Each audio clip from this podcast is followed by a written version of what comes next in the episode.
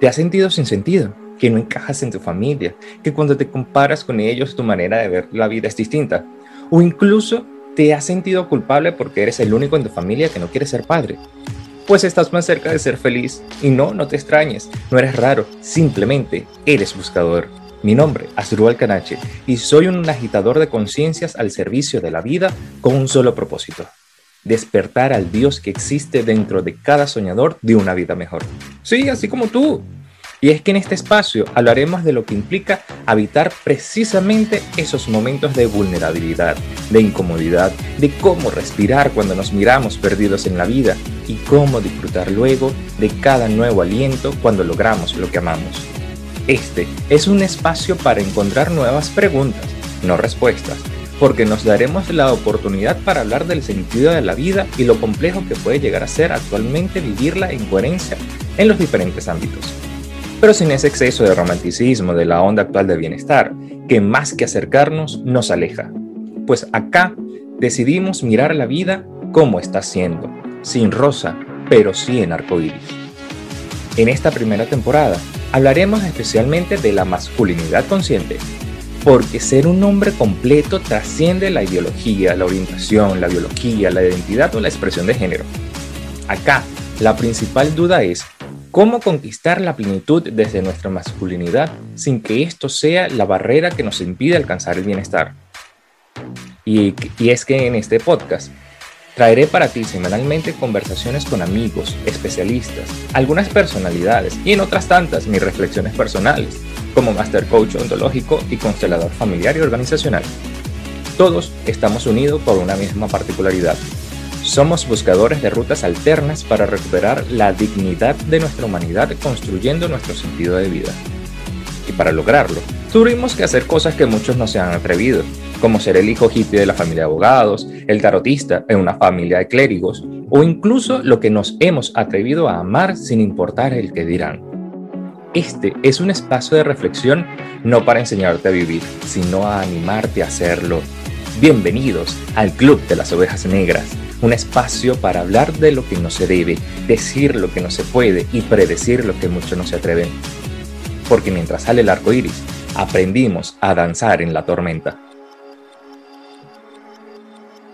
Bienvenidos todos a este primer capítulo de este podcast, El Club de las Ovejas Negras.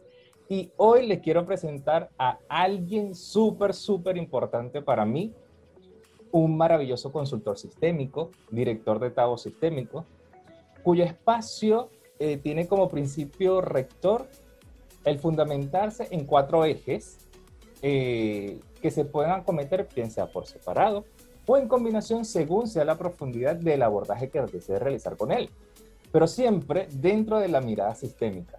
Y estos pilares serían talento, actitud, valores y orden. Pilares que más que decirlos, él los refleja en sus acciones, por lo que para mí es uno de los hombres que representa la masculinidad consciente. De hecho, él forma parte de, de mi formación como facilitador de procesos sistémicos, tanto en el abordaje familiar como en el abordaje organizacional. Un ser humano espléndido, con quien de manera casual, este, ya que nuestra, nuestras agendas coincidieron, maravillosamente lo tenemos hoy en este primer capítulo. Hoy es un, tengo el inmenso placer de traerles a este primer episodio a mi querido Gustavo Alveares. Gustavo, bienvenido. Gracias por estar con nosotros, gracias por estar acá. Gracias por, por, por reservarme un espacio en tu agenda para que compartamos el día de hoy. Gracias por, por aceptar el, la invitación. Gracias por ser mi primer, eh, ser parte de mi primer episodio. De verdad me llena de muchísima emoción. De verdad tenerte a ti. Porque de esas maneras casuales, sistémicamente muy casual, hablando de la masculinidad consciente, que es esta toda primera temporada, tú también estás en esa onda. Entonces, para mí de verdad, todo un placer y un honor tenerte aquí en este primer episodio. Contentísimo de poder estar contigo y estar en este, en este proyecto. Eh, bueno, dicen que ser el primero es importante y, y, soy, tu primero, ¿no? Entonces voy a estar compartiendo. Yo contento y, entusiasmado de, de, estar aquí contigo. Y por supuesto, la, la conversando en este espacio y por otro lado trabajando la masculinidad. Entonces, bueno, las cosas se encuentran por algo, ¿no? Así que fascinado de estar contigo y poder estar en este espacio de conversación. Genial. Qué bueno, mi querido Gus. Y para empezar, para empezar, tú como uno de mis queridos profesores, este, te quiero hacer una pregunta que a lo mejor muchas personas se pueden estar haciendo por el nombre de, este, de, este, de este podcast. Para ti, tú fuiste una de las personas que me ayudó a mirarme como una oveja negra. ¿Tú cómo definirías una oveja negra en un sistema familiar? Bueno, podríamos decir que una oveja negra es aquella que es diferente, no es aquella que está marcando una historia diferente y que precisamente por ser oveja negra nos, nos ven diferentes. Y quizás este, yo también de alguna manera he sido una oveja negra en la familia, porque eh, quizás yo fui diferente a mis hermanos, totalmente diferente a mi hermano eh, varón y totalmente diferente a mis hermanas. Somos cuatro hermanos, dos varones y dos y empiezan a marcar una historia diferente. Por allí quizás comienza todo este proceso de, de, la oveja negra, ¿no? Y quizás por allí podríamos comenzar a, a empezar a verlo.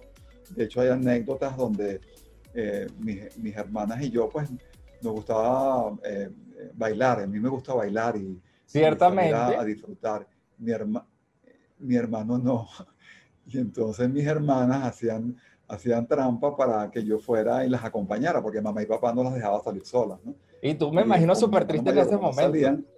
Tú súper triste porque... Súper triste. y así fue. De hecho, mi primera esposa, la, nos conocimos así. Yo por acompañar a mi hermana, este, conocí a mi primera esposa eh, y, se hizo toda una, una, historia allí. Pero es eso, quizás ser, ser diferente, que la oveja negra te comporta diferente, actúa diferente, de hecho te ven diferente y algunas personas hacen juicio de ti sobre eso.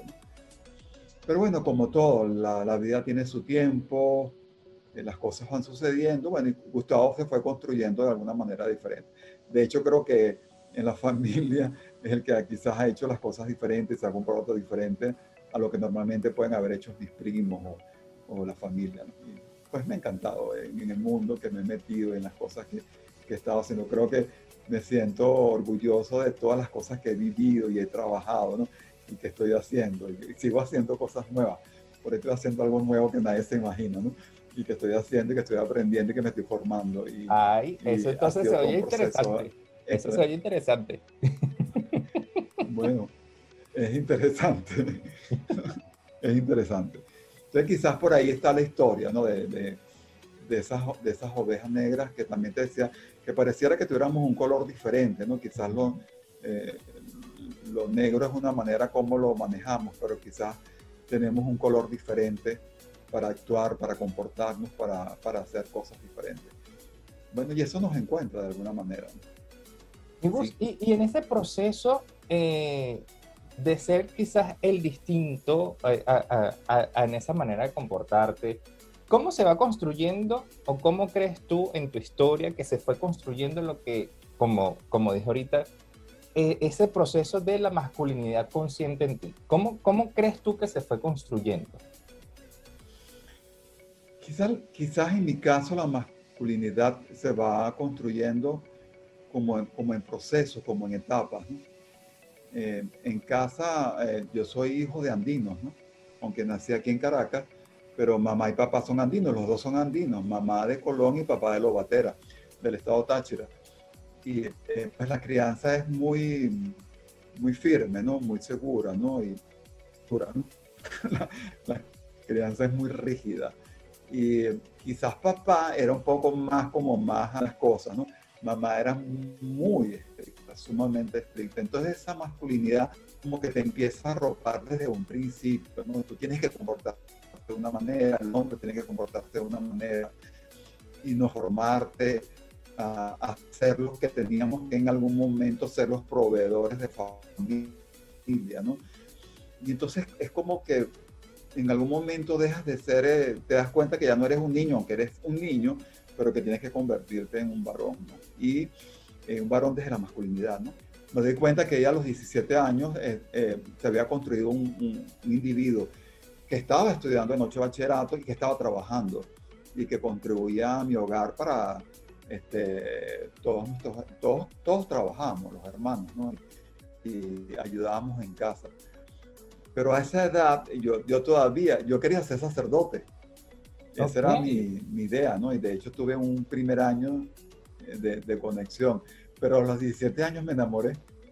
Cosas que pasan, cosas que pasan. que comentaba, que, cosas que pasan, ¿no? Entonces fue, fue como, fue toda una experiencia. Algún día, algún día contaré esa historia de cómo tomé la decisión de dejar de, de seguir la idea del sacerdocio y, y, más bien dedicarme a, a, formar un hogar.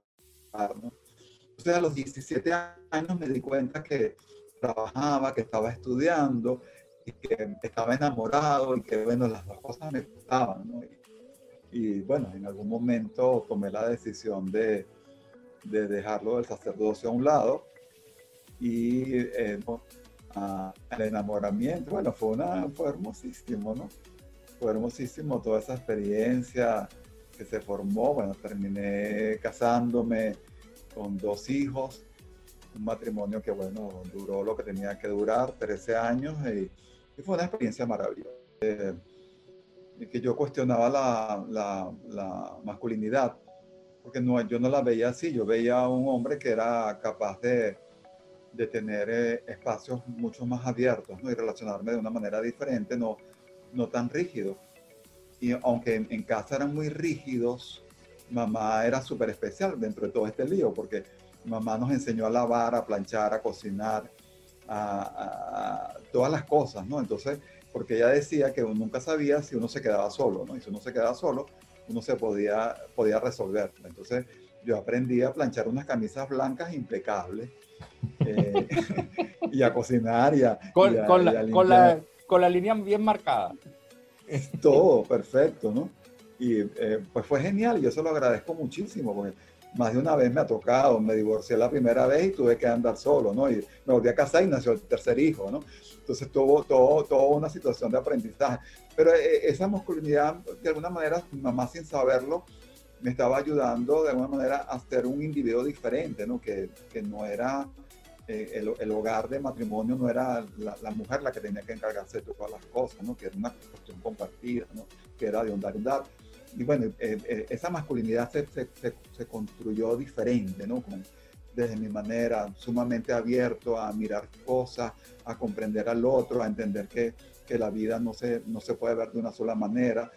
Y pues construyendo ese individuo, ese individuo que fue apareciendo poco a poco, que se metió en cosas que posiblemente este, mi, familia no hubiese hecho, porque yo he, yo he hecho de, tantas cosas que, que me he metido en procesos de aprendizaje, con formaciones con, con, de terapia con puras mujeres y yo solo el único varón. O sea, he aprendido a, meterme en tantas cosas y eso no, no rompió mi barrera de ser varón o, o, por tener amigos este, que pensaban diferente, rompió la historia, no, todo lo contrario, me, me gané gente fabulosa y amigos este, impresionantemente fabulosos que, que, me enseñaron a mirar el mundo también de otra manera, porque hay que aprender a mirar el mundo de otra manera, ¿no? Y hoy en día la masculinidad, pues es un tema que a mí me, me, inquieta mucho porque es, como nos ven hoy en día. A veces a mí me eriza cuando escucho cosas que dicen las mujeres de los varones, ¿no? Y yo de verdad que los hombres que, que, me acompañan, mis compadres, mis hijos, mis primos, la familia, mis amigos, oye, eh, yo no los veo castradores, ¿no? Yo todo lo contrario, los veo que están haciendo cosas fabulosas. Y entonces, eh, por eso quiero ese tema desarrollarlo, porque creo que la mujer es un aliado, ¿no? y que es verdad, los hombres quizás han abusado, ¿no? Y han, maltratado, y es cierto, eso no lo podemos negar, pero no porque algunos lo estén haciendo, todos los hombres somos, somos iguales. Entonces, yo escucho cosas en las redes sociales donde algunas mujeres ponen algunos temas y dicen, bueno, no todos los hombres son así, pero en, leí en estos días una que decía, no todos los hombres son así, pero bueno, tengan cuidado con los hombres mayores, estos hombres mayores, mayores, mayores, tengan cuidado, porque ellos son así, son de manejar de otro lado. No, no somos así. Yo creo que, que somos seres maravillosos, seres que, que muchos de nosotros han, han criado hijos y hijos, cuando digo hijos, hombres y mujeres este, sanos, profesionales fabulosos y que están haciendo cosas fabulosas. Entonces, quizás tener cuidado con ese tema de masculinidad, porque a veces le vemos de una sola cara, de una sola mirada, y para mí tiene muchas caras que cuidar, que atender, ¿no? Y que en estos tiempos pueden trabajar diferente. Y en esas caras que, tú dices que, que, que, tienen, que son muchas, que son varias, ¿cuál crees tú que es esa cara que es la más urgente de todas ellas de trabajar? Bueno, yo creo que tenemos que rápido eh, eh, sensibilizar al hombre, ¿no? Yo, yo creo que eh, debemos hacer un trabajo de masculinidades en equipo o en individual, donde empecemos a darnos cuenta y quizás entre todos poder sacar una definición de qué es masculinidad. Y es importantísimo este, generar, tomar conciencia es como alfabetizar, ¿no? Quizá la palabra suena extraña, pero yo la estaba conversando, este, eh, yo creo que hay que empezar a darnos cuenta quiénes somos desde la masculinidad, pero quizás alfabetizar, comenzar a darnos cuenta qué es esa masculinidad para ponerla al servicio, ¿no? Para ponerla al servicio de la sociedad, del mundo, del humano, este, desde el hombre que somos. Eh, yo lo, lo, estoy llamando espacios para hombres, ¿no? Donde nosotros este, podamos también tener nuestra identidad. Yo, yo eh, eh, he tenido entrevistas de radio últimamente, ha sido varias, ¿no? Y me, llamado, me ha llamado la atención. De hecho, el jueves tengo otra este, conversación, este jueves que, que viene, voy a, voy a tener, el primero de julio voy a tener otra entrevista en radio, ¿no? Y, la radio te está llamando, la, radio La radio me está llamando, ¿no? Esta es, la, esta es la cuarta por radio, ¿no? Y me llama la radio y yo, yo este, hablaba de, de lo importante del tema, porque cuando, cuando estás este, alfabetizando, te, dando, te estás dando cuenta de cómo te vas a poner al servicio con otros, para otros, tomando conciencia de ti y cómo muestra esa a la gente, a las mujeres, desde ese respeto, desde quién somos como, como hombres para, para, un, para un servicio a alguien. Y yo creo que por allí por allí van los tiros, ¿no? En emergencia, ¿no? Entrando por allí, ¿no? Es como eh, decodificar, ¿no? Es como reconstruir. Quizás son unas mis tres palabras claves ahora que estoy utilizando.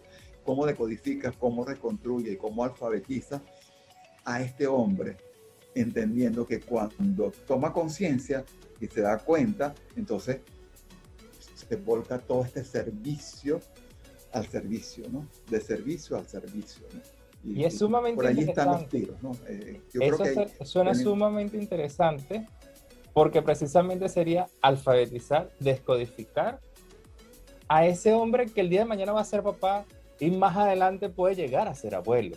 Entonces, eso, y teniendo en cuenta lo importante que es el rol que corresponde a papá o el rol que corresponde a abuelo, creo que eso es una labor sumamente interesante, mi querido Gus. Y en esa labor de alfabetizar, te pregunto, ¿cuál fue en tu historia lo que crees tú que, ha sido la creencia como hombre más difícil de desmontar y después que la desmontaste dijiste,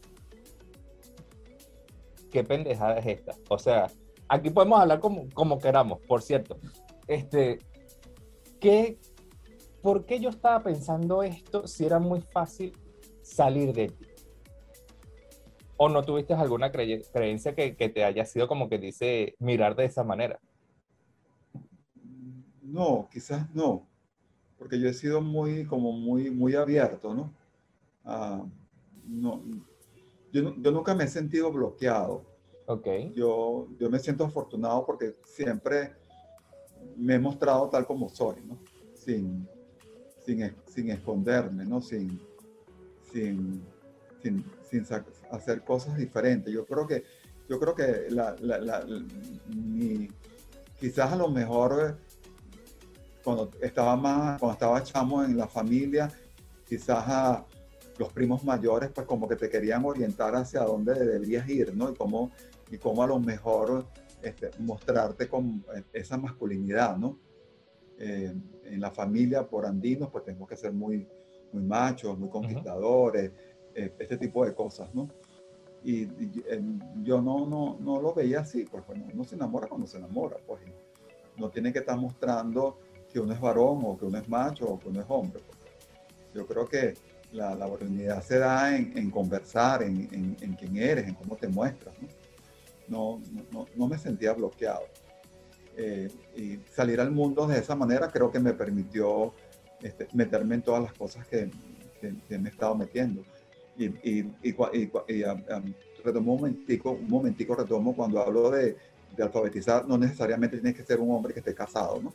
No necesariamente tiene que ser un hombre que sea papá o, que vaya a convertirse en abuelo.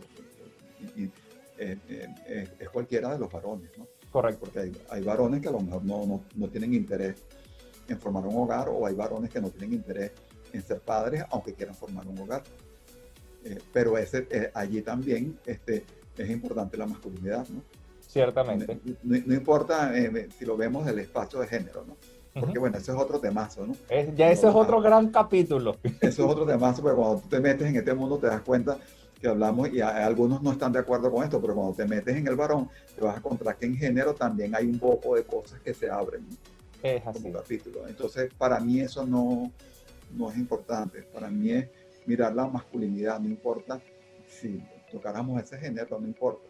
Entonces, no, no me sentí bloqueado, ¿no? No, me, eh, no, no, lo, no, lo, o por lo menos ahora no me viene información, ¿no? No sé si más adelante me, me recuerde de algo, pero en este momento no, no me sentí bloqueado porque yo, yo siempre me he querido, he querido mostrarme, yo he querido crecer, yo he querido las cosas que me, me, me he metido, me he querido formar, quería trabajar en empresas, quería hacer, quería ser independiente, quería, y por donde me he metido, las puertas se han abierto, ¿no? Algunas veces ha sido difícil, otras complicado, a veces me, he tenido que parar hasta seis meses sin, sin que eh, aparezca nada laboral, pero no importa, ¿no? Este, han sido momentos históricos en mi vida. Pero no, no, no, cuando busco la palabra bloquear no me viene, ¿no? No, no, no, no, la, no la percibo, ¿no? Creo que cuando, cuando, cuando, tienes claro lo que estás buscando, lo que, lo que quieres ser, dependiendo a, mis edades, cuando, por ejemplo, este, quería formar un hogar, un hogar y lo, lo hice bien, este, em, a pesar de que no, no, no era un, hombre que retenía muchos recursos, yo me casé con todas las cosas, yo compré todo y, y, con la ayuda de, de, ella compramos todas las cosas, hicimos las cosas y los dos trabajábamos. Entonces, este, teníamos todo, ¿no? Pero también cuando este, eh, salí de la, de la, universidad, que ya lo hice eh, estando casado, yo, quería trabajar en una empresa multinacional y entré ser gerente de la empresa y fui gerente de la empresa. ¿no? De hecho, es el, el hecho de, de, que tú te casaste cuando quisiste, conquistaste las cosas cuando quisiste, lograste hacer las cosas cuando lo quisiste. Y ahí yo te preguntaría, como que dice para conectarnos un poco, ¿cuál crees tú que es el mayor truco del hombre para conquistar sus sueños? Es una buena pregunta, ¿no? Déjame darle vuelta. ¿Cuál es el mejor truco? Bueno, yo creo que estar convencido, ¿no? Yo creo que saber, eh, eh, eh, el truco es saber lo que quiero hacer. bueno, posiblemente muchos se preguntarán, pero ¿cómo sé yo lo que quiero hacer? ¿no? quizás ah, yo siempre, yo siempre he estado como claro qué quiero hacer, ¿no? Siempre me ha gustado y por ejemplo, yo, yo, yo siempre digo que la, la manera en que yo me construí, la formación que he tenido, posiblemente se la cuento a alguien y me dice, bueno, pero tú estás loco, todo lo que has hecho, ¿no? En términos de formación y, en las, y las cosas que he hecho laboralmente y cómo, y cómo he hecho todo un camino, ¿no? Eh, pero creo que, creo que cuando he tenido, creo que lo, eh, eh, el truco es qué quiero ser, qué quiero hacer y tener foco en lo que quiero hacer yo creo que ahí estaría el truco. Yo, para mí, como que cada momento de mi vida hay algo que quiero hacer y a veces no me sale como quiero, pero doy la vuelta y vuelvo a tocar y no me sale como quiero y vuelvo a dar la vuelta. Entonces puede ser que en algún momento me diga, bueno, Gustavo, tampoco es así, ¿no? No sigas dando vueltas porque te vas a marear, ¿no? Exacto. Pero a veces me doy cuenta, bueno, no es por ahí, pero me voy por otro lado, ¿no? Pero siempre, siempre he estado donde yo he querido estar. De hecho, lo que estaba haciendo ahora es, venía haciendo algo y lo dije hasta ahí y ahora y comencé a hacer esta nueva historia que estoy haciendo ahora. Y, y, porque amor quiero hacer otra cosa después, pero, pero, eh, pero es así, ¿no? Em, em, me, me, enamoré, la veces que me enamoré, no me dio miedo eh, enamorarme y no me dio miedo este, eh, hacerlo. Lo estoy haciendo con Mercedes ahora. Somos dos personas de la tercera edad y cualquiera puede decir, bueno, estos carizos tan locos, ¿no? Y bueno, somos dos personas de la tercera edad y los dos estamos juntos de casi tres años para acá, ¿no? En dos años y medio, para ser un poco más exacto. Y, y este, bueno, y no me dio miedo hacerlo eh, lo estoy viviendo. Bueno, viviré lo que tengo que vivir, pero es una experiencia, ¿no? Eh, eh, estoy haciendo toda esta experiencia laboral, trabajé en las empresas que quise trabajar, quise estar en manufactura porque quería vivir la experiencia y bueno, y busqué y salí de una y entré en otra y hice las experiencias, quería estar en servicio y bueno, estuve en un banco trabajando, ese servicio, ¿no? Porque de alguna manera yo quería ser consultor, quería, quería trabajar, quería y me metí y me formé y me preparé y empecé a entrar en el mundo de la consultoría y me contrataron para ser consultor y me contrataron para, para hacer trabajo con, con experiencias buenísimas de, en algún momento sentarse a llorar por las cosas que pasaban y, en algún momento estar alegre de, de, las cosas que estaban sucediendo, ¿no? Y, y ha sido así, ¿no? Eh, eh, yo creo que he tenido foco y de donde quiero eh, como que apunto, ¿no? Y me voy por ahí, ¿no? me voy por ahí. Yo creo que ese es el truco, saber qué quieres hacer, qué te gustaría hacer, dónde, querías, dónde quieres estar, qué, cuál es tu sueño, ¿no? Y que eh, a veces nos cuesta mucho ese sueño, pero si tú, si tú te conectas con ese sueño y tú buscas las personas adecuadas y preguntas por aquí, preguntas por allá y indagas, ese sueño se hace, hace realidad. Yo creo que los sueños están allí. La gente dice que no sueña porque no. Es como algo que viene, ¿no? Es una luz que viene, la intuición que te, que te llama, te dice, ¿no? Entonces yo, oye, ¿y por qué no?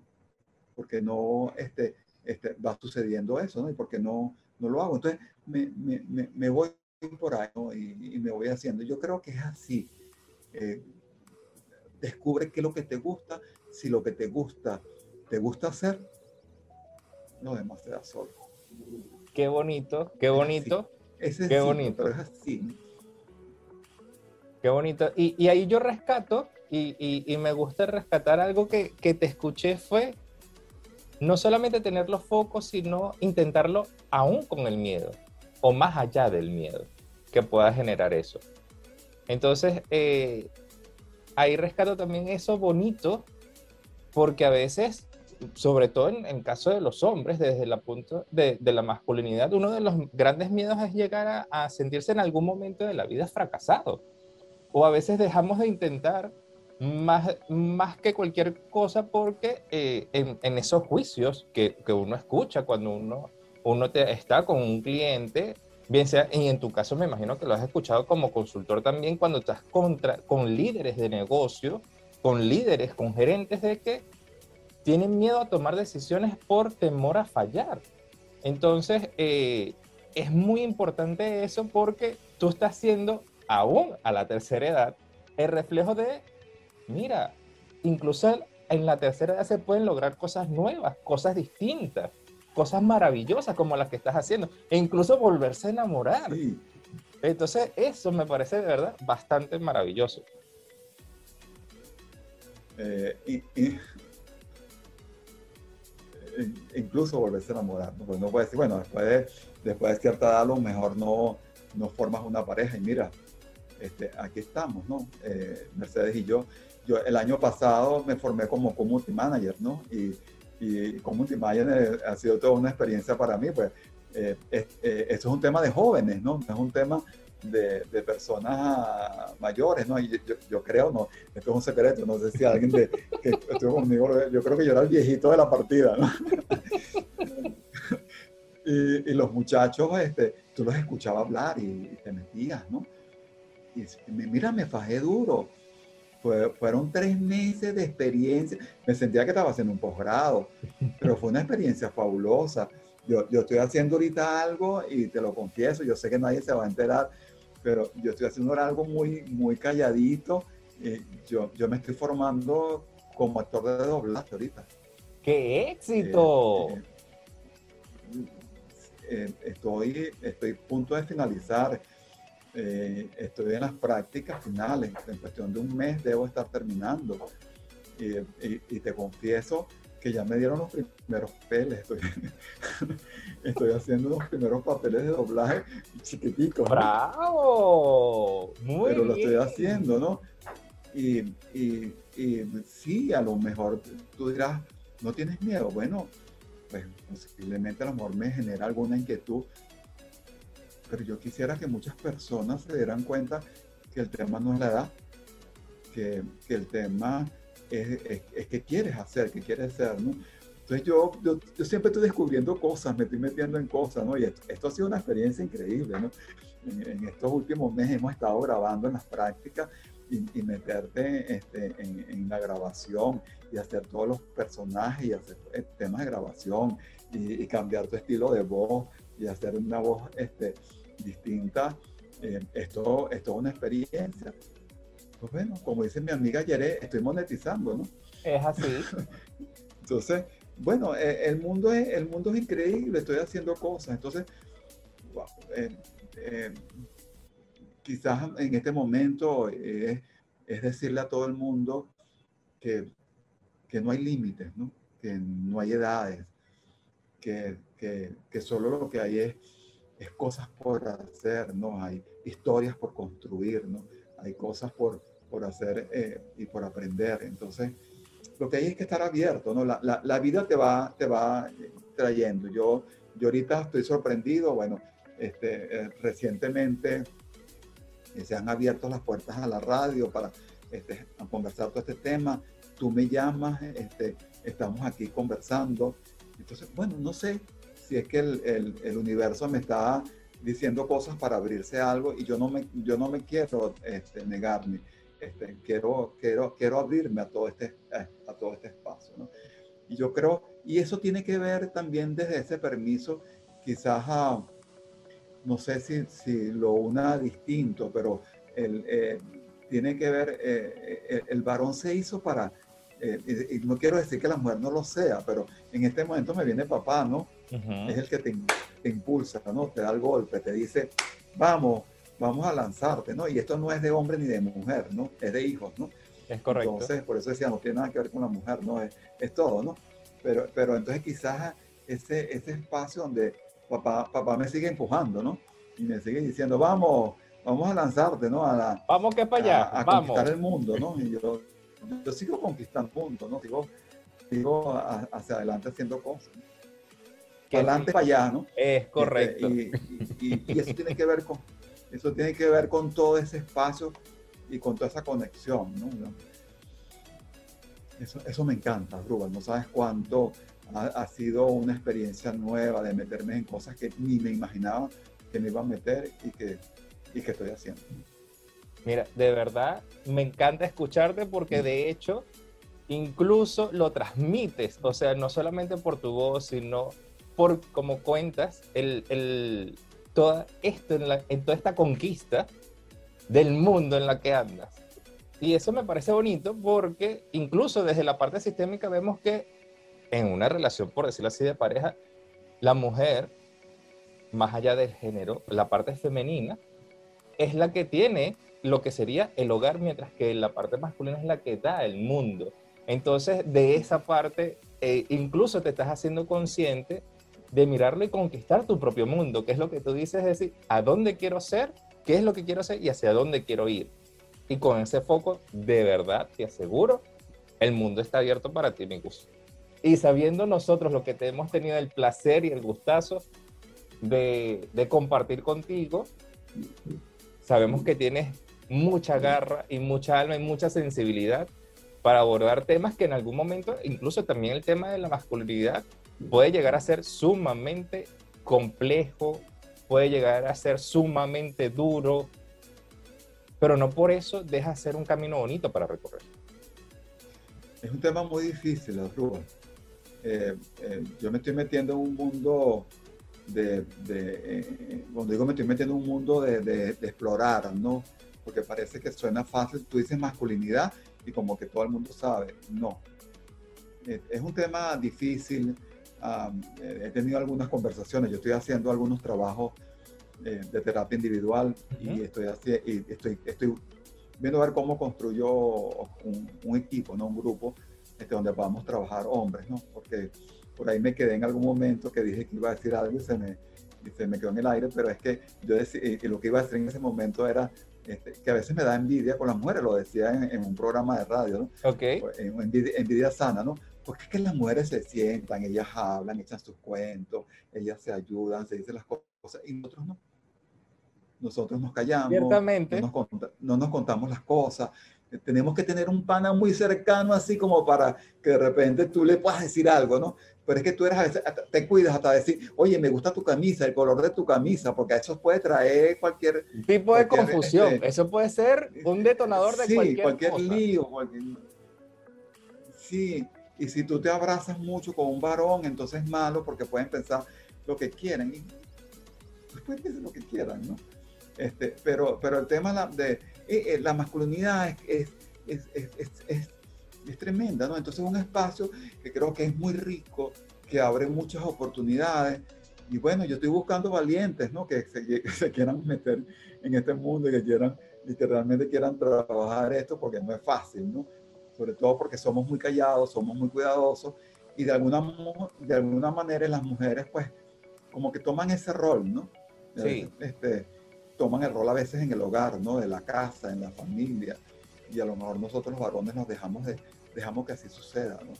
Y entonces a veces las mujeres toman un rol o porque lo tienen el marido o porque no lo tienen, ¿no? Y, y definitivamente un mujer no puede hacer de varón, ni una mujer puede darle información a un varón, no puede, no lo es, no lo sabe. Es como, es como que yo, ahorita hay experiencias de hombres, y está pasando mucho, que en, las parejas las mujeres están dejando a los, a los varones, ¿no? Y las mujeres se están yendo y los varones se están quedando con los hijos, ¿no?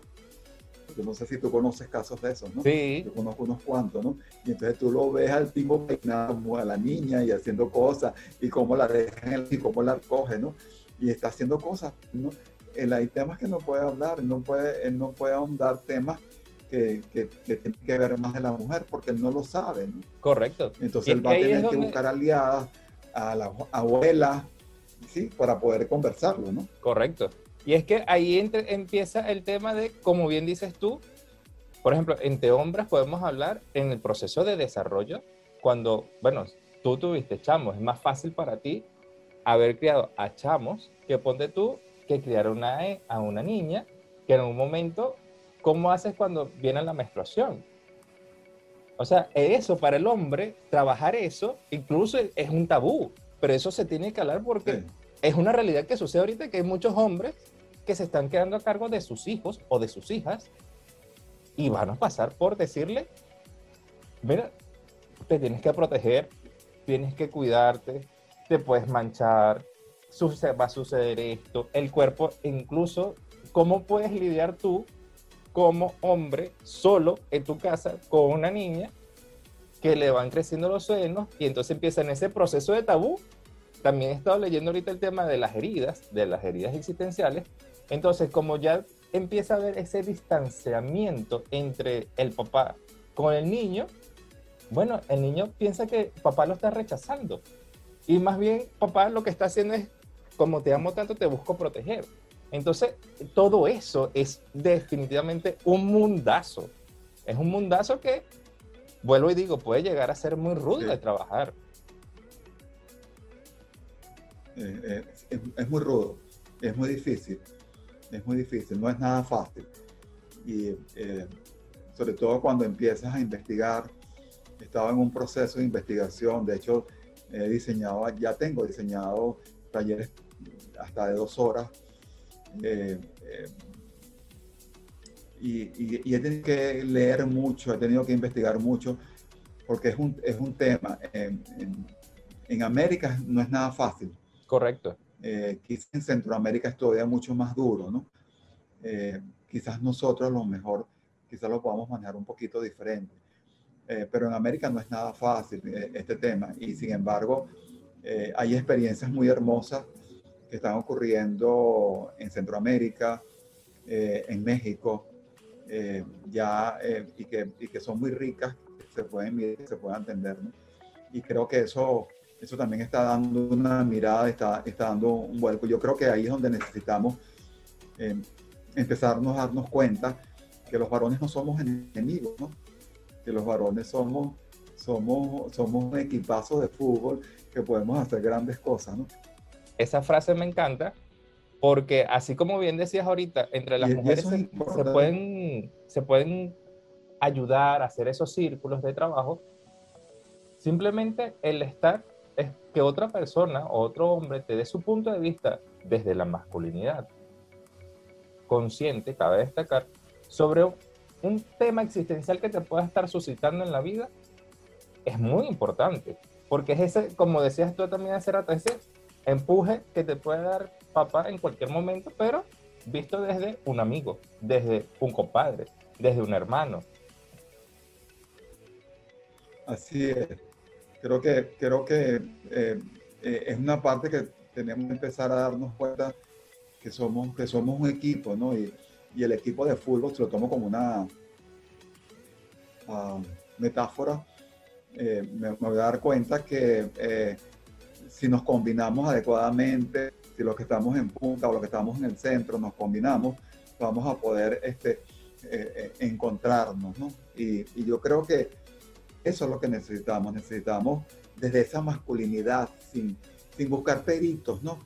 Sin, sin varón, varón, quien construye su vida, ¿no?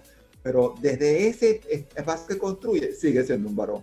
Correcto. Eso no lo, no, no lo, no lo podemos quitar, ¿no? Así, así hagamos lo que hagamos, miremos lo que miremos, pongamos donde nos pongamos, seguimos siendo, seguimos siendo varones. Entonces, eh, cuando, cuando tomemos conciencia de eso, cuando nos demos cuenta que, que somos un equipazo y que nos podemos ayudar, entonces sí vamos a darnos cuenta que esa masculinidad, desde esa masculinidad, vamos a poder construir esa, esa, esa, ese hombre, esa masculinidad y vamos a podernos lanzar al mundo.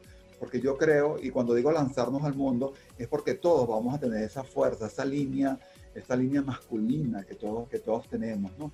Imagínate con una mirada sistémica, donde todos los varones este, nos conectamos y en, un, y, un, y un equipo de fútbol estamos jugando 11 individuos ahí, están todas las líneas paternas, ¿no? Todas estas Eso sería maravilloso. están detrás, ¿ah? Eso sería todos esos varones ahí detrás de nosotros apoyando y, y, y, apuntando a eso. ¿Te imaginas cómo esa fuerza masculina, ¿no? Y honrando y respetando lo que sucedió atrás, ¿no?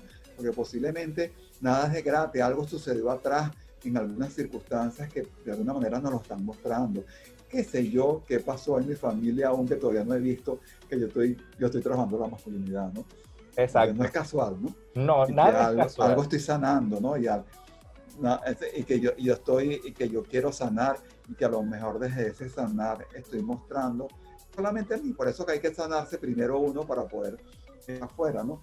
Y a lo mejor, a lo mejor que nos están pidiendo, ¿no? Que nos encontremos todos y que podamos ir, ¿no? Ir hacia adelante ¿Te imaginas poder tener un equipo de fútbol entonces femenino, ¿no? Y que entonces podamos sentarnos eh, eh, en un momento en cancha, ese equipo femenino y ese equipo masculino de fútbol y poner nuestras historias, ¿no? Y podernos decir, sí, mira, la jugada fue así, la jugada fue este, eh, transformar esa metáfora, pero a la vida real, ¿no? Este, y por qué como equipo de fútbol este, porque, hiciste, porque fuiste así de papá, ¿no? O porque hiciste así de hijo, ¿no? O porque laboralmente te comportas de esta manera, ¿no? O porque como hermano fuiste así, o porque como tío fuiste así, o porque como compañero de trabajo fuiste así. Y entonces tú te imaginas los dos equipos de fútbol, hombres y mujeres conversando y mirando y construir una sociedad distinta, construir una, una, un mundo distinto, ¿no? Creo que ese es parte de un, de un sueño, ¿no? donde todos, cuando todos estemos alineados y cuando todos nos demos cuenta de la importancia de eso, creo que vamos a tener una sociedad mucho más sana, ¿no? Y mucho más, más equitativa, con más equidad. Amén. Para resolver nuestras situaciones, para resolver los miles de conflictos que tenemos, ¿no? Y que van a estar siempre, ¿no? Sí. Que creo que van a ser mucho más sanos.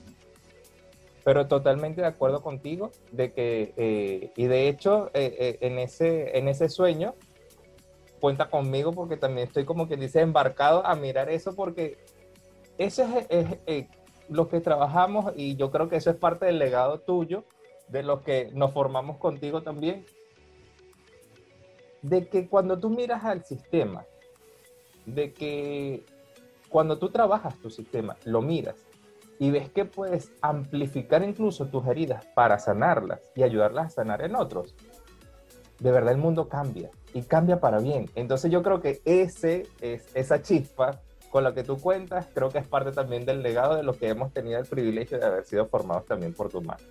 Mi Gus, y antes eh, de continuar, te quiero presentar, eh, o vas a ser mi primer, mi primer invitado en jugar un juego que nos inventamos por este lado. El juego consiste de lo siguiente. Cuando yo le dé aquí al botón de probar, esta rueda va a girar y aquí va a aparecer una pregunta. ¿Cuál va a ser la dinámica? Tú responder la pregunta en ese ámbito de la vida que tiene la ruleta. Puede ser cualquier cosa. Hay varias preguntas en los ocho aspectos como que dicen más básicos de, la ruleta. Vamos a hacer una, una prueba. Por ejemplo, si yo le doy aquí a probar, ahí la rueda empieza a girar y es hora de responder. Y por ejemplo, ¿cuál ha sido el mayor tabú que has podido superar en el ámbito del dinero? A veces, a veces me da la angustia de que no, no pueda cubrir todas las cosas, ¿no? Y, eh, pero siempre, siempre puedo cubrir todo. Pero a veces me da esa sensación de que, wow, podré cubrir todo y podré hacer las cosas y podré salir a pasear y podré disfrutar lo que quiero. Siempre hay como ese, lo, tendré, pero siempre lo tengo, ¿no? Siempre puedo cubrir todo. Quizás allí donde, quizás pueden ser mis temores, ¿no? Mis miedos, ¿no? Ok. Vamos a ver una nueva vuelta a la ruleta. A ver qué nos prepara para trabajar ahorita. Es hora de responder. Entonces, aquí, esta está súper interesante. Esta está súper interesante con toda la conversación que hemos tenido ahorita. ¿Cuál crees tú que sería la próxima cima a conquistar en tu, lo que es el ámbito laboral? Bueno, fíjate que yo, yo no me he puesto, yo no me he puesto límites, ¿no? No me he puesto techo. Eh, por lo menos ahorita quisiera consolidar, tengo como varias cosas por hacer. Por un lado, quisiera consolidar este, todo este tema que estoy desarrollando de la masculinidad y llevarlo a un nivel diferente, óptimo, y generar de ahí un, todo un, espacio. Eh, soy ambicioso, quiero un espacio grande allí, ¿no? Y eh, eso sería por un lado. Por otro lado, bueno, con esto que te contaba, que era en secreto lo, de, lo del doblaje, ah, eh, quiero desarrollar eso, me siento fascinado, creo que ahí se abren unas oportunidades tremendas, impresionantes. De hecho, por ahí tengo unas ideas, ¿no? Que están dando vueltas en mi cabeza, este, que está relacionado, como amarrando estos dos, estos dos proyectos, masculinidad y lo del doblaje, con una mirada diferente. Pero no me he puesto, no me he puesto techo, Adrúbal, no, todavía no tengo el techo. Yo, creo que hay muchas cosas todavía por seguir haciendo. Creo que hay cosas donde yo puedo incursionar de nuevo, de nuevas, ¿no? Quiero decir, creo, que hay cosas mucho todavía por, por aprender, por hacer. Eh, no, no, veo ahorita como, me gustaría lo que estoy haciendo ahorita, seguirlo desarrollando y creciendo en otro nivel, pero no, no con un techo sino como que hay otras cosas que se pueden seguir haciendo. Me gusta, me gusta cómo suena eso, me gusta cómo suena eso, porque eso es como tú estabas comentando hasta hace no mucho, el tener un pensamiento sin límites, porque todo es posible. Eso me gusta, eso me gusta. Y la, el, el último giro de la ruleta, vamos a ver qué nos toca ahora. Así es, así es. Vamos a ver qué nos toca ahora. Si escucha unos, Se escuchan, tanto tú como los que nos lleguen a ver y a escuchar algunos perros de fondo, esos son parte de los que conviven y que no podemos controlar. A pesar que uno quiera, ellos tienen su voz propia.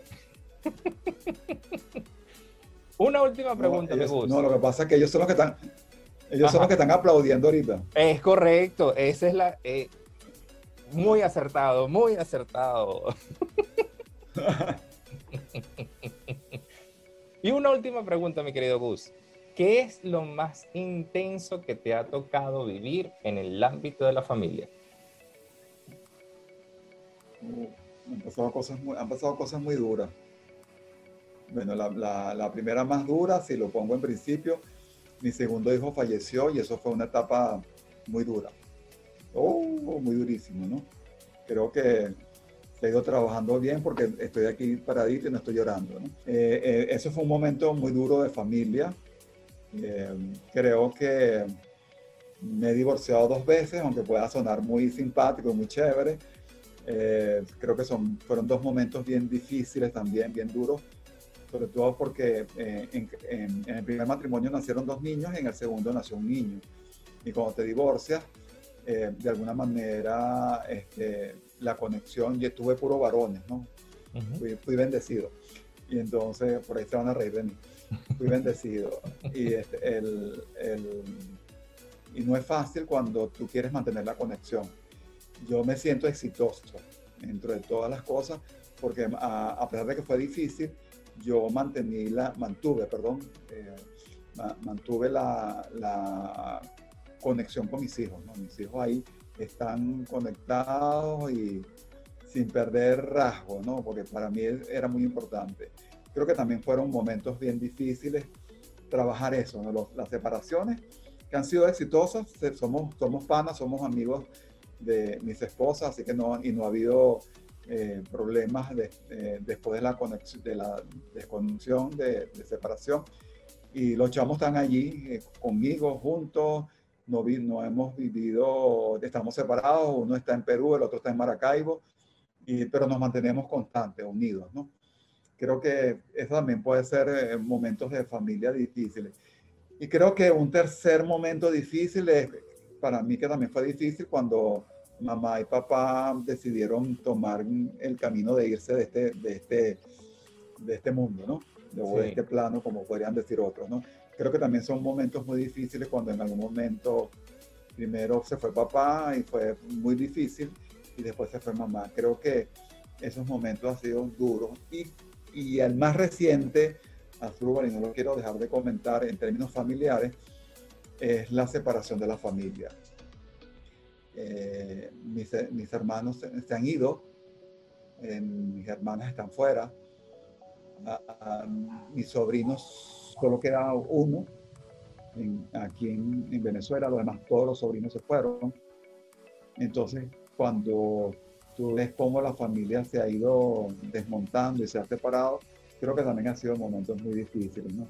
Hubo un momento de, despedida, que eso era, cada despedida era mucho llorar. ¿no?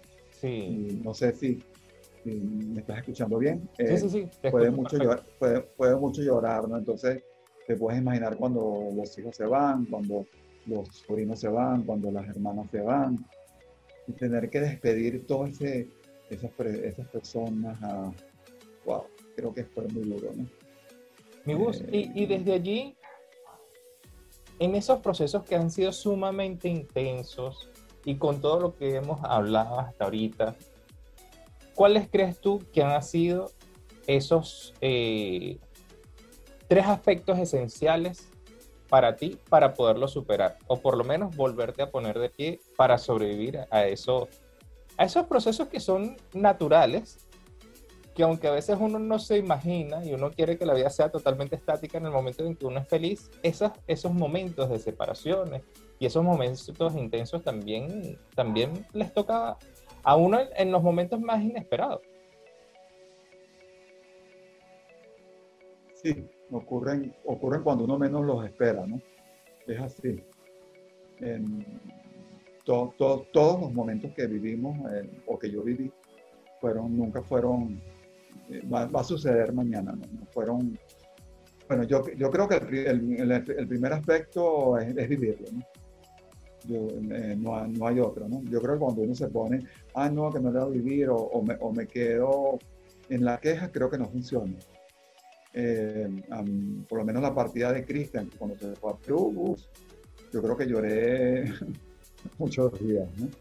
Eh, pero um, yo creo que es vivirlo, es vivirlo intensamente. Segundo, es no que una vez que lo vives, eh, la, otra, la otra es, eh, como, es como eh, asentir, ¿no? ese asentir, ese, ese, entrar en ese espacio de asentir o de aceptación. Yo no lo puedo cambiar, no lo puedo modificar distintamente. Este, mis hermanas decidieron irse, mis sobrinos decidieron irse, este, mi hijo decidió irse y se fue, y se fue él con su esposa y las dos, y las dos nietas. Este, decidieron tomar. Entonces, como aceptación, ¿no? Eh, por lo menos en, el caso de Cristian es como, bueno, chamo, los, hijos se van, parten, caminan y deciden su rumbo, ¿no? Solo que, bueno, no, no pensaba que iba a ser tan duro, ¿no? Exacto. Eh, eh, mis hermanas, pues, también en aceptación, porque ellas también están haciendo sus vidas con sus familias, con sus parejas, en fin. Entonces yo creo que primero es vivirlo, y yo creo que hay que vivirlo con, con llanto y con todo, ¿no? Segundo, entrar como en ese proceso, creo que de aceptación. Y tercero, quizás es como esa, a lo mejor puede sonar tonto, ¿no? Pero es como esa ilusión que te queda que pronto nos vamos a ver. Yo creo que yo creo que sí nos vamos a ver, ya sea que en algún momento nos encontremos todos o yo tendré la oportunidad de, de cómo hacer un recorrido, pero bueno, porque esa es otra, ¿no? Me puedo dar el lujo de si quiero viajar por casi por la mitad de Europa, ¿no? Esa es la gran ventaja. O la otra es eh, a lo mejor de, de, en América quizás me puedo dar unos viajecitos desde el norte hasta, hasta Chile, Argentina, ¿no? Entonces, eh, creo que, que, el tercero es como esa ilusión, amor puede sonar tonta, ¿no? Pero es saber de que en algún momento nos vamos a ver, nos vamos a encontrar. Y, y, y, para eso eh, quizás la conexión no se puede perder, ¿no? Eh, eh, por lo menos con mis hijos estamos constantemente, ¿no? Este, con mis hermanas nos, escribimos, con los sobrinos, si no nos escribimos, nos vemos en las redes y me, dicen cosas por las redes, o, yo me entero de las cosas que pasan. es como estar pendientes, ¿no?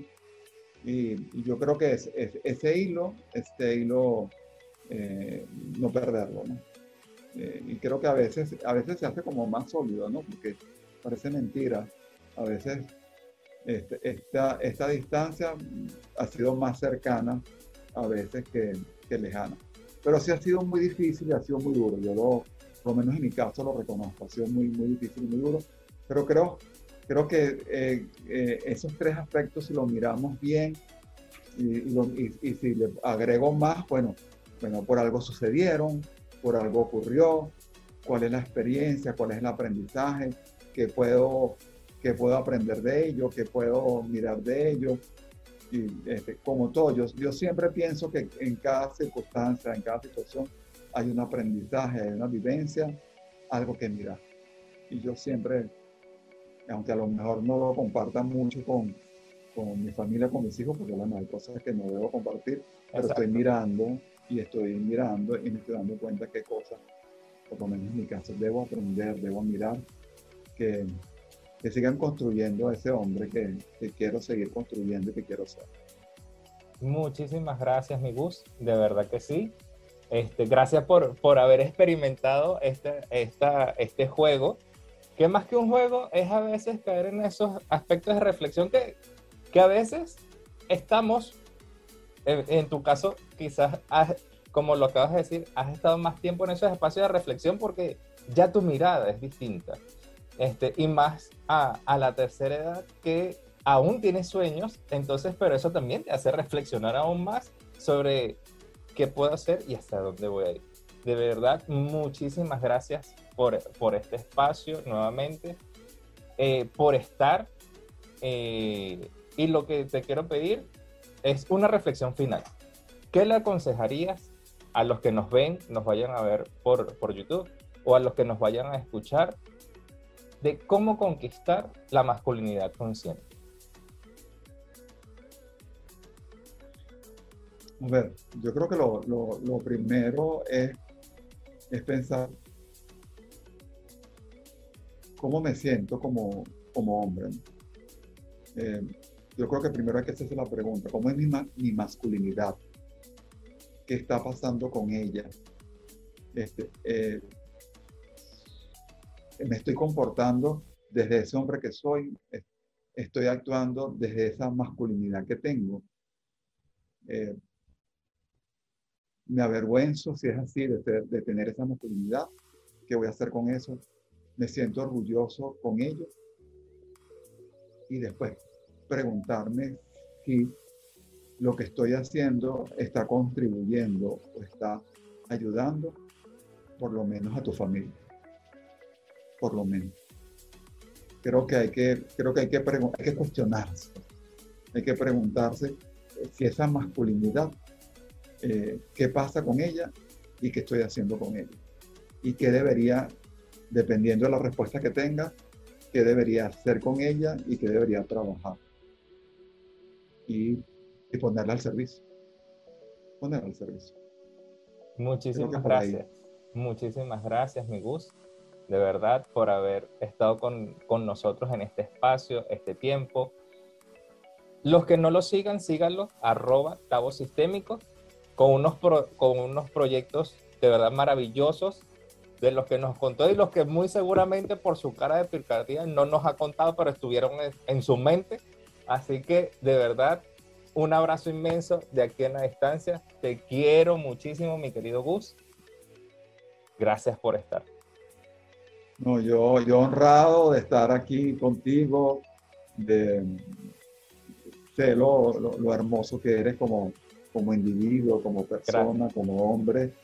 Eh, eh, eh, me siento privilegiado de, de, haber, de haberte acompañado en algún momento de mi vida. Gracias por haber formado parte de mi historia. Me siento contentísimo de, de haber estado aquí. Dios permita que la conversación se haya abierto hacia, ese, hacia ese tu proyecto, hacia ese tu sueño, y que esa conversación sea un espacio para otros que puedan mirar o, descubrir cosas en esta conversación. Honrado, feliz. Yo también te quiero mucho, querido amigo. Yo también te quiero mucho y en gratitud este, de estar contigo. Te abrazo. Un abrazo, mi querido. Te abrazo lindo. Un abrazo. Sí, gracias. Gracias, a ti.